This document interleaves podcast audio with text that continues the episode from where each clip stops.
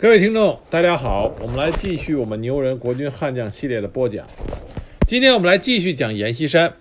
就像我们上一期开篇时候讲过的，在介绍完阎锡山生平之后，我们会专注的来讲讲阎锡山的财经观，他为什么坚决的反共，以及义务教育啊办教育这些他独特的啊一些杰出的地方。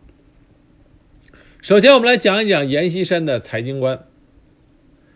阎锡山可以说是在那个大时代里，在财经意识上，他可以算得上是众多的地方军阀里，甚至包括蒋介石在内，他都是阎锡山都是一个非常杰出的、有认识的人才。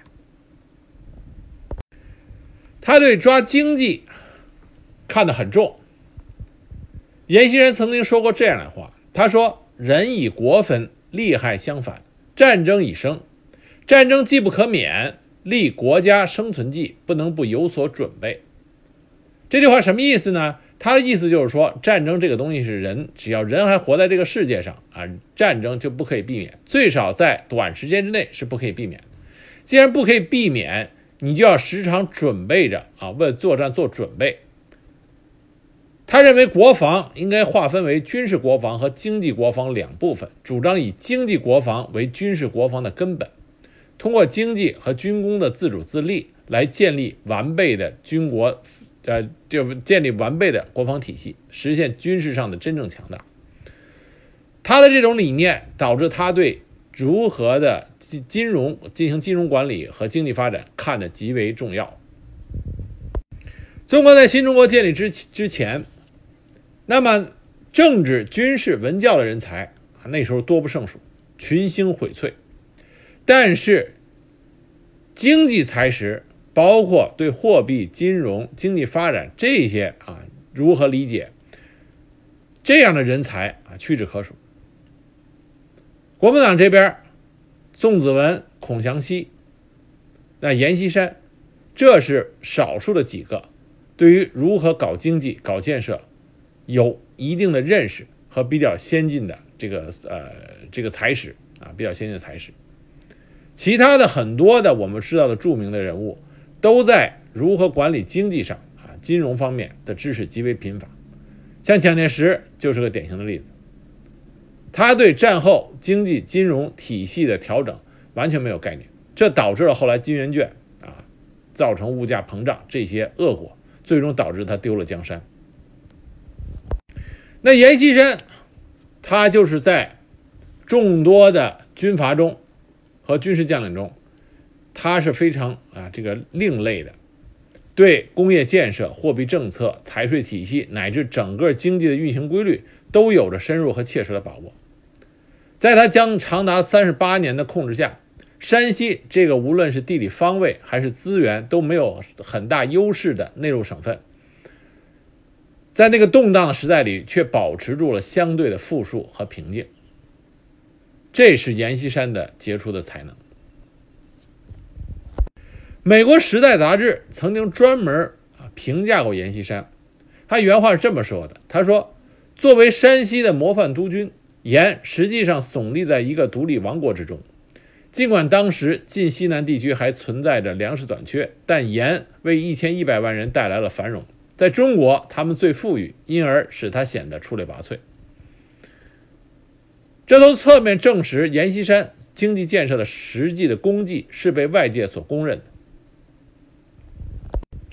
阎锡山在全面抗战之前，创建了包括采煤、采矿、炼焦、冶金、电力、机械、化工、建材、毛纺、皮革、面粉、火柴、造纸、印刷在内的西北实业公司，整顿了山西省银行，新设了铁路、垦业、盐业等银号以及实物准备库，发行钞票。总资产达到了两亿银元。蒋介石曾经由衷的感慨说：“过去我们学苏联、学美国、学德国都失败了，还不如阎锡山在山西有办法。我们今后要学阎锡山。”这是对阎锡山一个很高度的评价。另外，建国以后，当时主管国务院主管工作的薄一波，他曾经派人啊去山西主管工作。主管经济工作，当时那个人向薄一波取经，因为薄一波是来自于山西，并且善于搞经济啊经济建设。当时就问薄一波说：“到山西以后应该怎么做？”薄一波当时就说了一句话：“他说，你去山西，只要能做的有阎锡山一半的好，你就完成任务。”这也是给从共产党这边给了阎锡山一个非常高度的评价。那阎锡山曾经把他三十八年进进的心得写了一本书，叫做《阎锡山日记》。这本书里边就可以看出啊，里边关于阎锡山对于经济的见解与观点。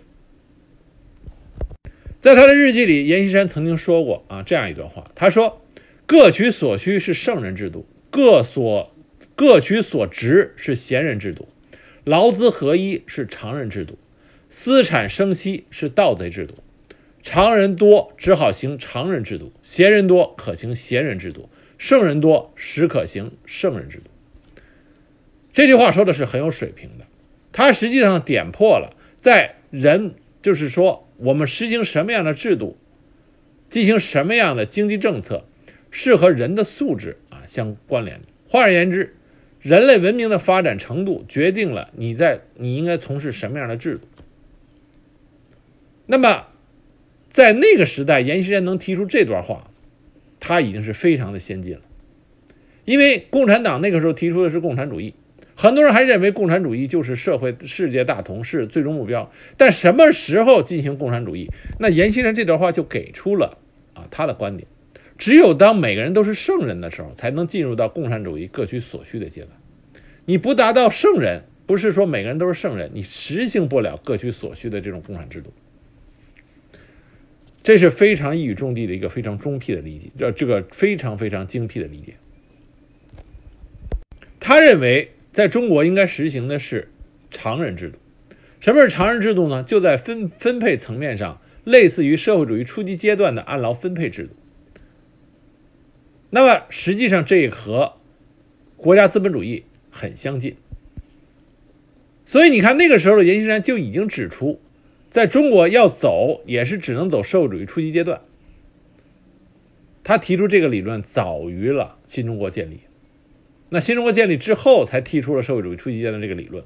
那阎锡山在之前就已经啊看到了这一点。另外。针对于公营事公公营事业中容易出现的人浮于事、无人负责的弊端啊，公营事业啊，这个是就相当于我们说的国营国营企业中人浮于事、无人负责啊这种弊端。阎锡山是这么说的，他说：“热心的为自己赚钱，平常人均能为之；热心的为公家赚钱，少数之热心公益者始能为之。欲公营事业之发达，且继续恒久而不坏。”非有适当之组织监察及奖励办法不为功。他这句话说什么呢？说如果你要是想做国营事业，啊，他叫公营事业，实际上叫国营事业。国营事业要怎么做呢？因为他说人是自私的，你让他去为公家造福利，很少有人能做到。所以你要想让你的国营事业发达，并且能够持续运转下去，必须有监察机构。啊，就是我们说的要有监督机构机制，同时还要有奖励办法，要让他私人得到好处，才能鼓动他继续的为这种公营事业去这个奋斗去努力。所以他提出两点：要有监督机制，要有奖励机制，这才能够使得他这个从事国营事业的人能够为国营事业而去奋斗而去努力。他这段话讲的也是极为精辟，非常符合于现代企业管理制度的经营，啊，由此可见，阎锡山这个人真的是不简单。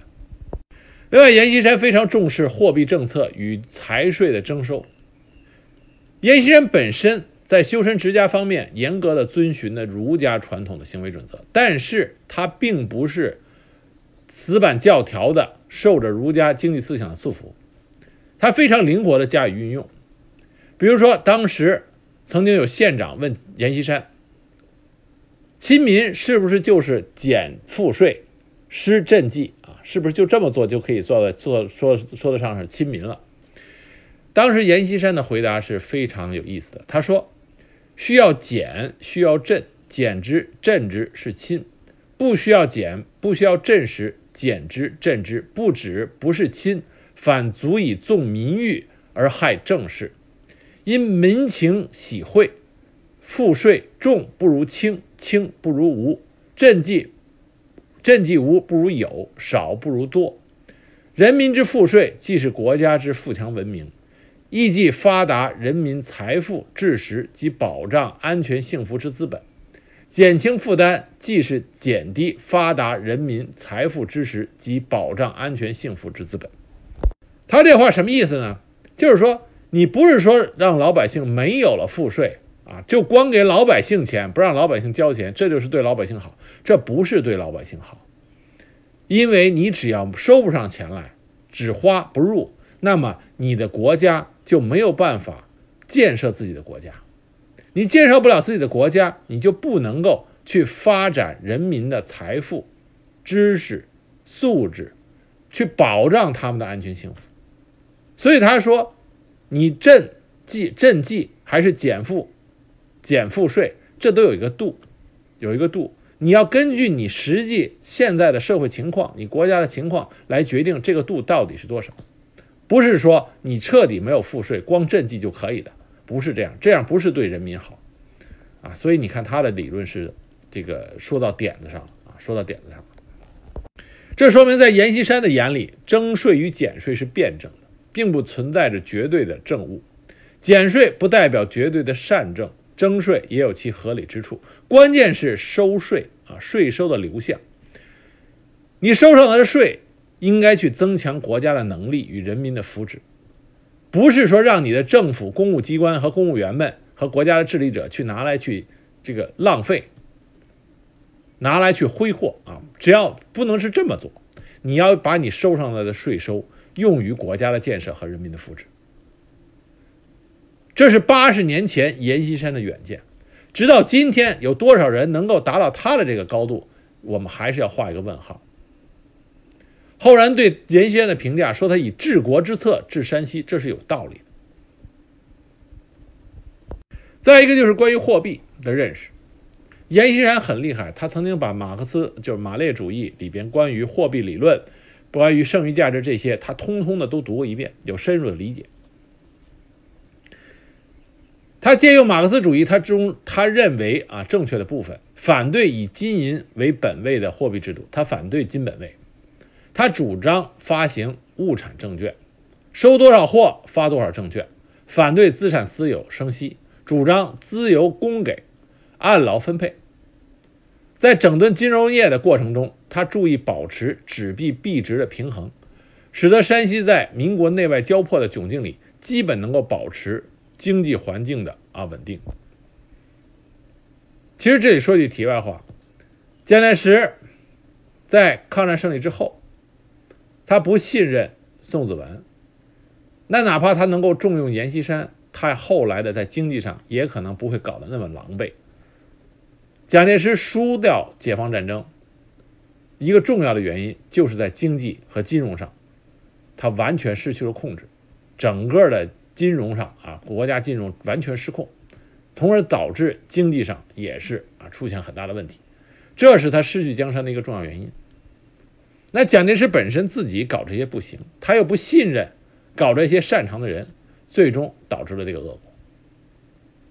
那回头说阎锡山，关于实业与金融、地产之间的关系，阎锡山他也有评价。他说：“钱钱愈愈花愈多，需办实业。”他认为过于发达的金融市场会对实业造成巨大的冲击和损失。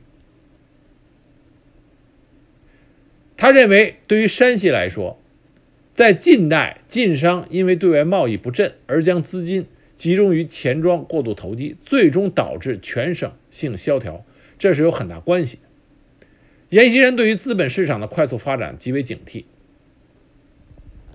其实阎锡山说了一个很啊，在他日记里说一个很简单的例子，他说：“一元钱月息二分，年结账。”一百年之本利和为二十二万二十万二十二万万一千一百零六万八千四百八十四元啊，他算的很精确，其数目之大，实堪惊人。说到社会，可知资产生息之弊害；说到身家，可知待人银钱之惊惧。他用一个简单的例子就告诉大家一个事情：如果你只发这个发展金融市场、资本市场。没有人会去做实业了，因为金融市场、资本市场它的这种利滚利，那么财富的这种累积是巨大的、迅速的。那还有人谁愿意去做实业？但是没有人做实业，最终这个社会就会出现巨大的问题。严严老仙儿阎锡山在八十年前就已经指出了，单纯的发展金融市场而不加以管制、过度的激励，最终会造成整个经济上的恶果。这在二零零八年的全球金融危机中就得到了验证，而阎锡山在八十多年前就已经看到这个问题。同时，阎锡山对于地产的过于繁荣同样的不以为然。他在他的时候就断言。一宅一工厂，工厂比宅强。今后要提倡少宅多工厂。他说的多么精辟啊！说一个地方我是来用来建民宅还是建工厂？是工厂强，工厂比民宅强。应该鼓励建工厂，而不是鼓励建住宅，这才有利于你一个国家经济的长期发展。所以，从阎锡山这种精这些精辟的关于货币、包括金融市场、关于房地产、关于经济发展的这些精辟的语呃这个语录里，我们就可以看出来，阎锡山不是我们想象中的那个抠了巴嗦，老是看着自己一亩三分地，啊，专门修窄轨铁路，肥水怕流外人田这么一个土皇帝和守财奴，他不是这样的。阎锡山在经济上。金融上、货币政策上有了他独特的见解，甚至说他的见解直到今天还是非常的精辟和非常有用的，水平相当之高。讲完阎锡山对经济的看法，我们来再前谈谈这个阎锡山的反共。阎锡山反共是极为坚决的，但他的反共和其他人的不一样。阎锡山的反共是基于他本身对共产主义进行深入了解之后啊，他提出的看法。啊，所以他的反共是坚决的，并且有着这个很强的哲学基础和这个啊政治意识上的基础。我们这里来说一说阎锡山他的反共的一些言论，可以看出来他的为什么会有着坚定的反共立场。在一九一七年俄国十月革命成功的时候，阎锡山就曾经跟他的僚属们说。这个赤化全世界的大祸快要来到中国。阎锡山那个时候就开始对共产主义产生了极为警惕的心理。为什么？是因为在十月革命刚刚胜利之后，那么从莫斯科就被驱逐回国一批山西的晋商。这些晋商后来回到了山西以后，阎锡山专门接见了他们。当时阎锡山。听了这些晋商向他讲述俄啊苏俄十月革命之后进行苏维埃专制的一些政策和举动以后，那么阎锡山就相当的警惕。当时他身边的人跟他说：“那是苏俄的事情，中国还不可能啊，还不可能有这种情况。”但是阎锡山和他身边人就说：“说你们今天不注意讨论这个问题，将来必为共产党所杀。”所以在一九二一年，中国共产党刚刚在上海诞生的时候啊，注意这个时间点是在一九二一年，中共刚刚在上海诞生，是一个还是一个出生的婴儿的时候，阎锡山就专门召开了一场会议，叫做晋山会议，而这个晋山会议就是在讨论啊，共产主义到底是怎么回事。所以阎锡山他的那个政治嗅觉，包括他的在政治思想上的这种。这种敏感度都是相当高的。那阎锡山通过对马克思主义的了解，他认为马克思主义所提出的共产主义是对于人来说是一种极端的思想。他认为这种极端思想会给现时代的这个人啊造成极大的伤害。阎锡山反对。马列主义，他一个最基本的认识是说，马列主义共产党的思想，它不合乎公道，不合乎人情。我们这里来引用阎锡山他的一段话，我们可以看出来，他的反共是极有水平的这段话他这么说的，是关于他对马克思按需分配理论他的一个看法。他说：“就事实言，劳动者对其所生之产无享有权，只能享受。劳动与享有分离，分配既不公道，既不合乎人情。生产的劳动为痛苦的，若成为强迫之被动的劳动，人必怠于劳动，则不适于生产，其必一。人之智愚巧拙各不相同，乃使其获得同等的享受。”不足以激励劳动改造，其必二。亲人之父母不若亲己父母，爱人之儿女不若爱己之儿女。终老长幼之责，不能复之直系亲属，而复之政治。有老困于中，幼困于长之虑，其必三。因此，按需分配不合乎公道，不合乎人情。这段话是阎锡山当时的认识。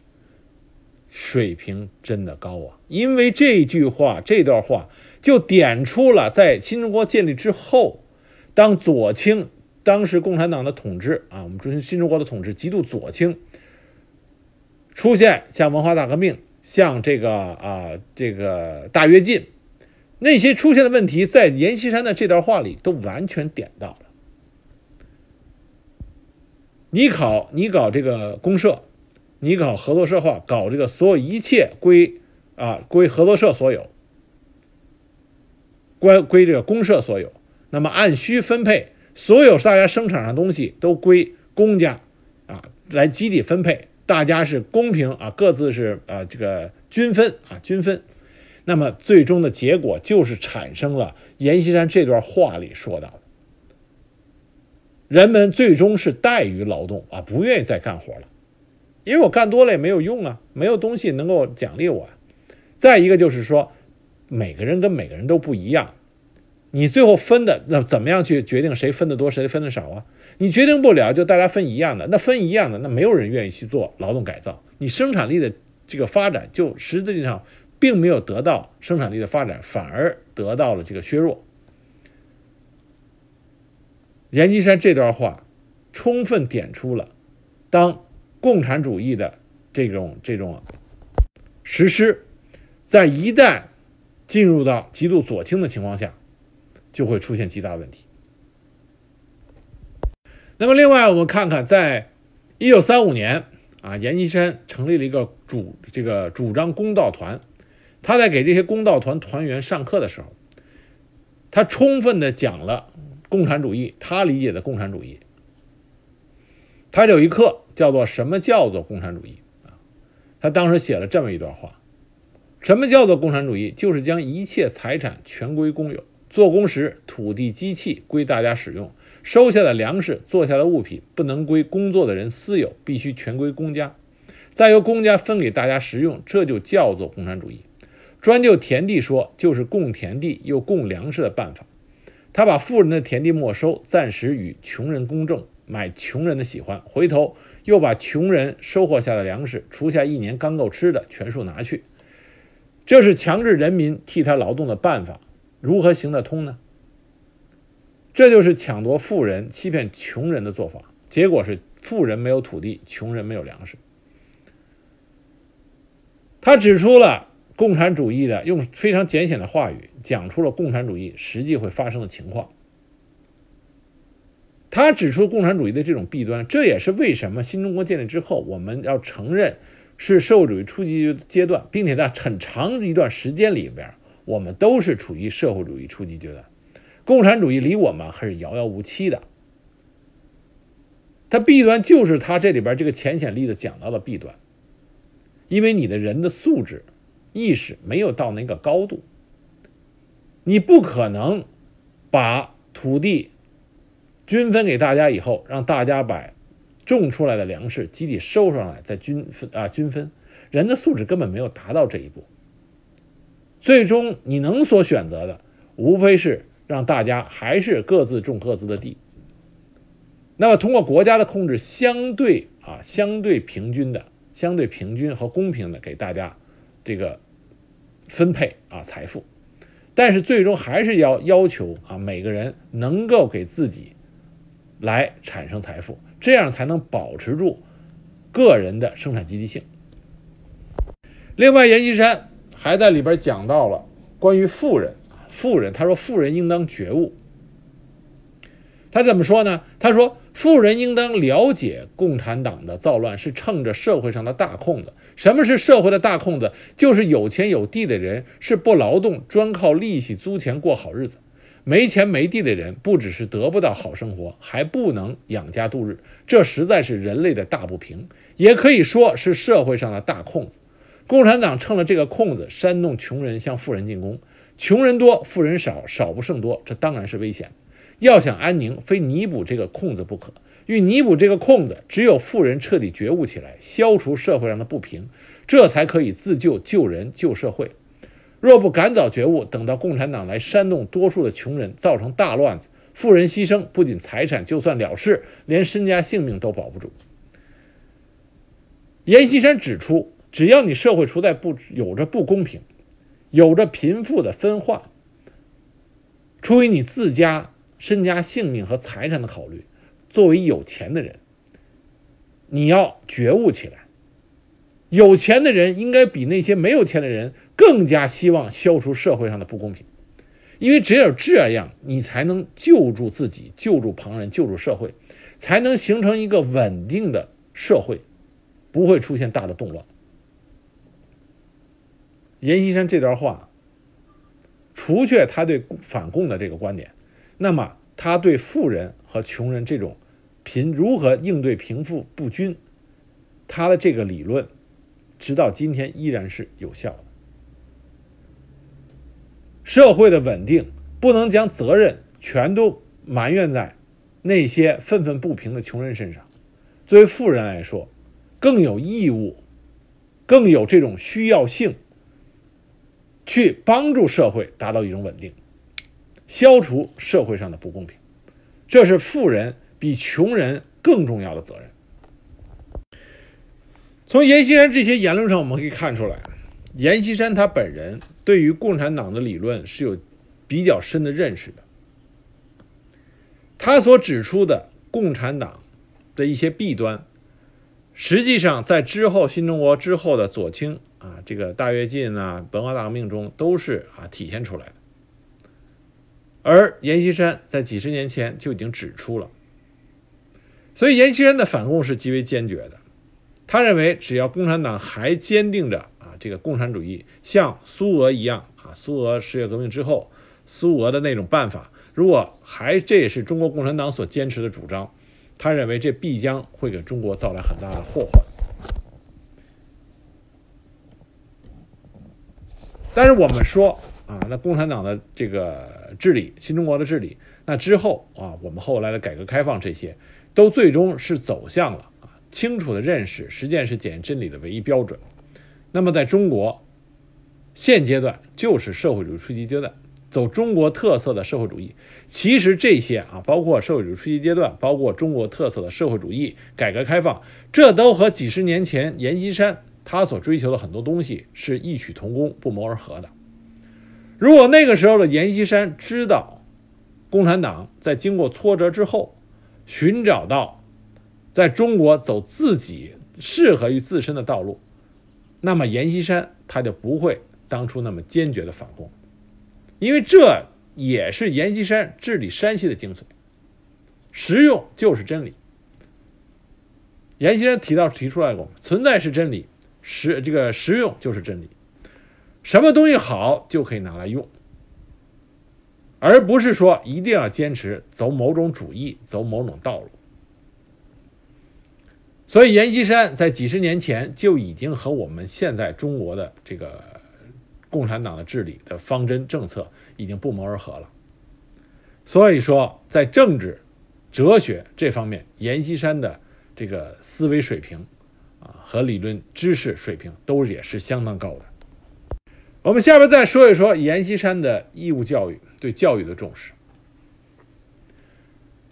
阎锡山主政山西的时候，山西的孩子们受到了全中国都罕见的新式教育和最好的教育政策。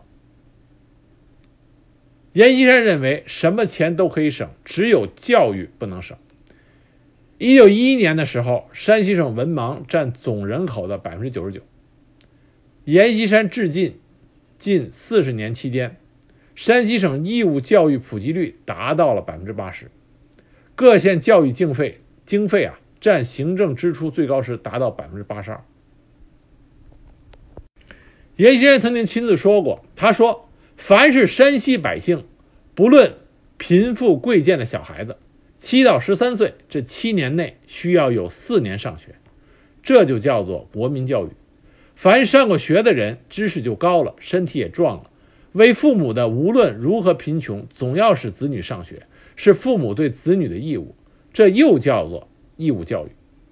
国家法律定的。”人民若不上学，就要罚了，还得上学，这又叫做强迫教育。在他的这种认识下，一九一九年，阎锡山创办了山西省立国民师范学校。创校之初，学生达到了一千五百七十人，一律免收学费，学生的制服、伙食、住宿、讲义等费用全部由学校提供，课本费学校补助一半，学习用具等学校补助三分之一。那么，这个国民师范学校曾经诞生过一个赫赫有名的人物，就是第一期学生中有我们后来共和国的十大元帅徐向前元帅。所以说到徐向前最后在山西把阎锡山赶出山西，或多或少也有一点恩将仇报的意思，啊，这是玩笑话，都是为了这个国家的进步。但是徐向前元帅能够成就后来的这个伟业，那么和当初。在山西，阎锡山实行的这种义务教育政策是密不可分的。那不仅说是在一九一九年，早在一九一七年，阎锡山就在孟炳如、柯黄等人的建议下，在太原文庙设立了喜新社，他当时亲自担任总社长。各县纷纷建立分社，每逢周日，全省各地各界人士自由参加，公开演讲，阐明孔孟儒学，介绍欧美新知。所以，当时山西上下习传统学、新学的气象蔚然成风。它带动了山西民众提高自身素质和自身的文化修养，包括知识水平的这么一个风潮。同年，阎锡山在山西开始推行起在启发民智、育民德的用民政治，颁布人民须知和家庭须知，兴办国民教育。规定孩子七到十三岁之间至少上学四年，学习国文、算术、体操、美术等课程，不收学费。为了让孩子接受教育，阎锡山不惜啊去惩罚天下的父母，无故上学者罚家长一到五元的罚金，十岁以后每每年加一块钱，啊，就你一定要让孩子去上学。同时，他不仅强迫天下父母，还强迫天下的父母官。他要求上至省的财政教育厅局，下至村长学董，人人都要筹集教育经费，以做财政拨款的补充。而财政拨款针对教育开支是一律绿一路的绿灯。一九一九年财政同比增长了一百四十五万中，竟有一百二十万是列支为教育经费。一九一八年，阎锡山还自费在家乡创办了川治中学及附小。校训叫做“公益敏捷”，入学者头四年不收学费，每年还发给学生一套校服、一双鞋。学校建有七排瓦房，共一百四十间，礼堂、会议室、生化研究室、标本陈列室、运动场一应俱全。在阎锡山的努力下，山西学龄前儿童教育受到了极大改善，连仅仅三十户人家的小村庄都自设有学校，没有失学儿童。一九二零年，北洋政府教育部发文推行山西的义务教育，以作典范，全国典范。那么，在新文化运动之后，很多教育家提倡个性教育、个性解放，但阎锡山他有不同的想法。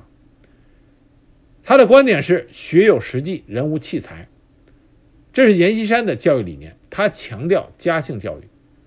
家庭教育就要求教的课程首先要对家庭有帮助，不能死读书读死书。他认为社会是以家庭为单位的，学校教育不能够忽视对家庭生活的帮助，要根据学生家中的不同情况确定对村民的教育内容。当时他说，比如农家之子就应该把搂田作为他的一门功课，评定他们的分数多寡，就以搂田和打场的勤勤惰为标准，总要使上过学的男子比没上过学的男子爱锄田。啊，他这个观点其实很有用，啊，就是你不能说，他就杜绝了什么？杜绝了我们所说的那种啊，父母辛辛苦苦把孩子送上学，最后发现家里该穷还穷，没有对家里起过任何的帮助，他杜绝了这种现象。啊，你读书可以，但是你不能忘了把你辛辛苦苦去送去读书的父母。阎锡山认为这样培养出的人才对家庭有益，可以替父母解忧。而父母也愿意把孩子送到学校，这样就能形成良性循环，啊，这是非常超前的一种认识，甚至他这种认识对于我们现在的教育依然是非常有效的。阎锡山对教育的这种重视，是因为他认为人心好了，政治才会好，社会才会好。这就是阎锡山的观点，他认为只有提高了你民众的素质、知识水平。那么你治理起这个社会来说，才会更加的得心应手，这个社会才能反馈的更愿意和你合作，去把社会的水平进一步提高。所以在他治理山西期间，山西土匪几乎绝迹啊。我们都知道，北方的土匪那是是盛行，东北、河南、西北那土匪到处是，陕西啊，对吧？但是山西当时土匪几乎绝迹。一九二四年，全省只有十七次抢劫事件。这和山西整个民众的教育水平得到提高有很大的关系。阎锡山在中国无论是军界还是政坛，他的节约和精算是出了名的啊，都知道他抠。但是在国民义务教育上，他投入的大手笔是别人根本就追不上。他认为什么钱都可以省，唯有教育不能省。他说过：“要知学校是永远的。”无论谁家将来必有子弟入学，况且花钱办教育是世上第一样积德之事，你们须以此理告人民知之。教育是世上第一积德之事。一九三二年，举个例子，一九三二年，西县、定襄县、大同县三县的全年教育经费分别为十二万两千零二十一元、六万四千五百四十三元和九万一千七百八十九元。那个时候上万的银元，这就是很大一笔钱啊。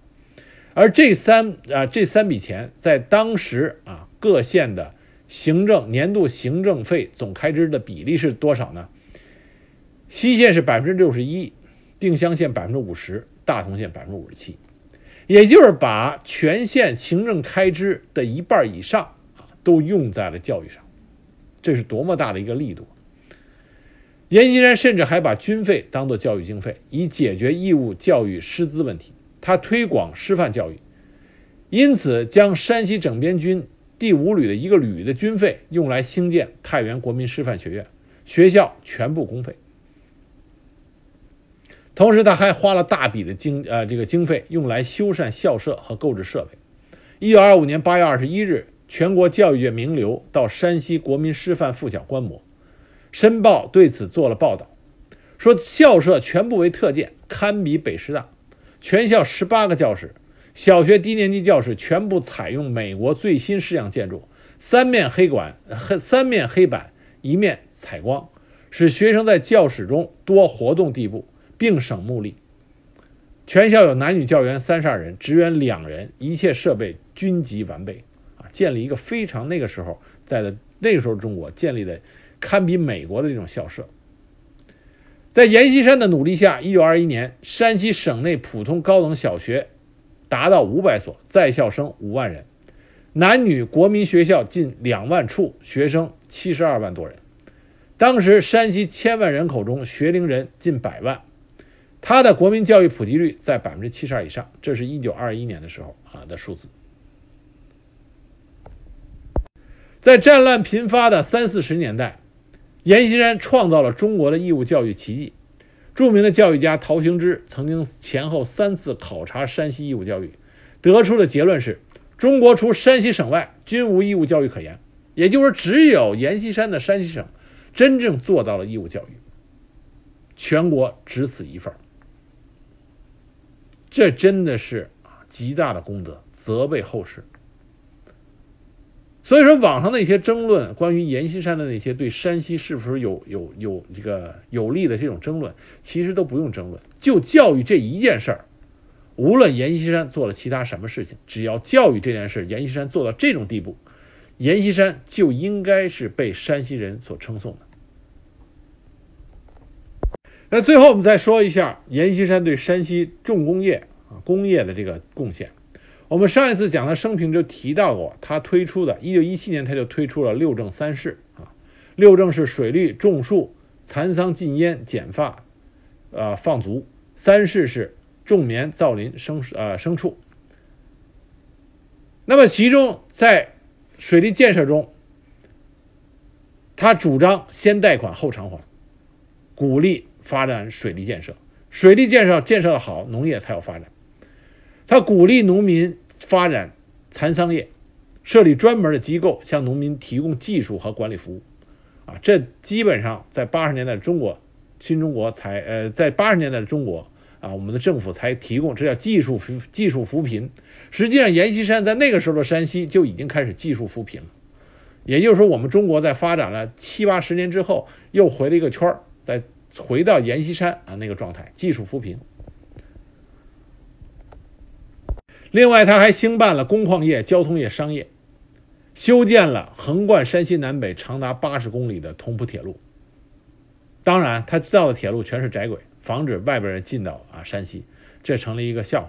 但是不管怎么样，他建立了二百公八百公里的同蒲铁路，使得山西境内交通完全铁路化，保证山西的资源可以运迅速的运到外省去啊，给山西产生财富。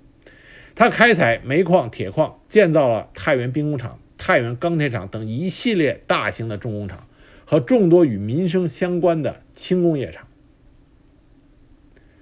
他设立的兵工厂生产的弹药不仅能够满足自己军队的需求，同时他还能供给给像中原大战时候可以供给给西北军，以及在抗日战争中供给给其他在山西作战的其他的这个军队。一九二五年，他还开始从法国引进了技术，组装飞机。到一九三零年底，他已经有了二十多架飞机。为了有自己的这个飞机航空技术，阎锡山曾经先后向法国派出了留学生潘连儒、严孝文、杨玉山等学习航空技术。一九二零年三月，他在太原成立了山西军人工艺实习厂。这实习厂为综合性质，分多个工厂进行汽车、火车、轻重型机器和各式武器的维修、制造和组装。之后不久，在厂内原来修理汽车的地方就设立了组装飞机的机构，对外挂牌称为太原汽车修理厂。他在这个修理厂里边辟了一处专门从事组装飞机的车间，对外保密，不为人知。阎锡山从德国高薪聘来了高级工程师。机师等人用数个月的时间和厂里的中国技术工人装制成了两架双翼教练飞机。这个时候，与其说制造，还不如说是进行飞机的进口组装。但这个已经是很不容易的一件事情。到了1925年，阎锡山引进法国高德龙飞机制造技术，经过一段时间的制造和组装，飞机最终在山西啊诞生。那到一九三零年底，当时山西的陆军航空大队飞行员发展了二十余人，地心三十余人，修理工厂的工人近五十名。那以一省之力能够制造飞机，这在全中国也只有阎锡山这独一份所以说，他未雨绸缪，在军事、工业技术上，他都是花了大力气去发展。那后来抗日战争爆发以后，为了这个壮大中国整体的航空实力，那山西的航空人员和飞机最后统归南京军事委员会接收，那阎锡山的飞机制造业就此结束。在军工制造上，阎锡山非常重视啊，非常重视技术性人才，派优秀的人才去国外学习先进技术，而且不惜重金聘请国外技师来华教课。并且参与军事工业的建设。他创办的实力工艺学工业学校半工半读，培养了大量的技术人才，给他的山西军军工业的发展提供了非常坚实的技术中坚力量。另外，阎锡山非常重视科学技术的力量，不断的优化生产技术，成立专门的研究机构，钻研兵器和兵器学的相关问题。比如说，一九二四年，山西火药厂张凯发明的凯字号炸药，成本低、威力大、实用性强。同时，阎锡山还根据山西多山这一特定的地理环境，加大炸药的弹体，加重炸药药量来增加威力的做法，制造了大号的手榴弹和手雷，专门防守山坳口和制高点。我们之前在介绍赵寿山守雪花山时候提到的滚山雷，就是在阎锡山的这个关注下，生产出来一个针对于专门如何守山地的一种非常有力的武器，给日军造成了大量的杀伤。我们最后以《财经国家周刊》的一段话来给阎锡山啊这个人在山西的这些啊主要成就做一个总结。这样话这么说的：在民国一众赳赳武夫中，阎锡山却出人意料的对工业建设、货币政策、财税体系乃至整个的经济运行规律有深入而切实的把握。在他几近四十年的全盘掌控下。山西这样一个无论地理方位和资源禀赋都毫无优势的内陆省份，在整个民国时代的满目苍夷之中，保持相对的富庶平静，可谓是全盘失败的民国经济财政史上一丝微弱的亮色。我觉得这个评价对阎锡山是非常中肯的。阎锡山是一个造福了山西的啊山西王，他的很多。功绩和很多政策和理念，到直到今天，啊，依然是对我们是有所帮助和受益的，这是我们应该承认。所以，阎锡山可以算得上在那个时候的中国军人里一个非常有思想、有认识、知识水平相当高的呃中国军人。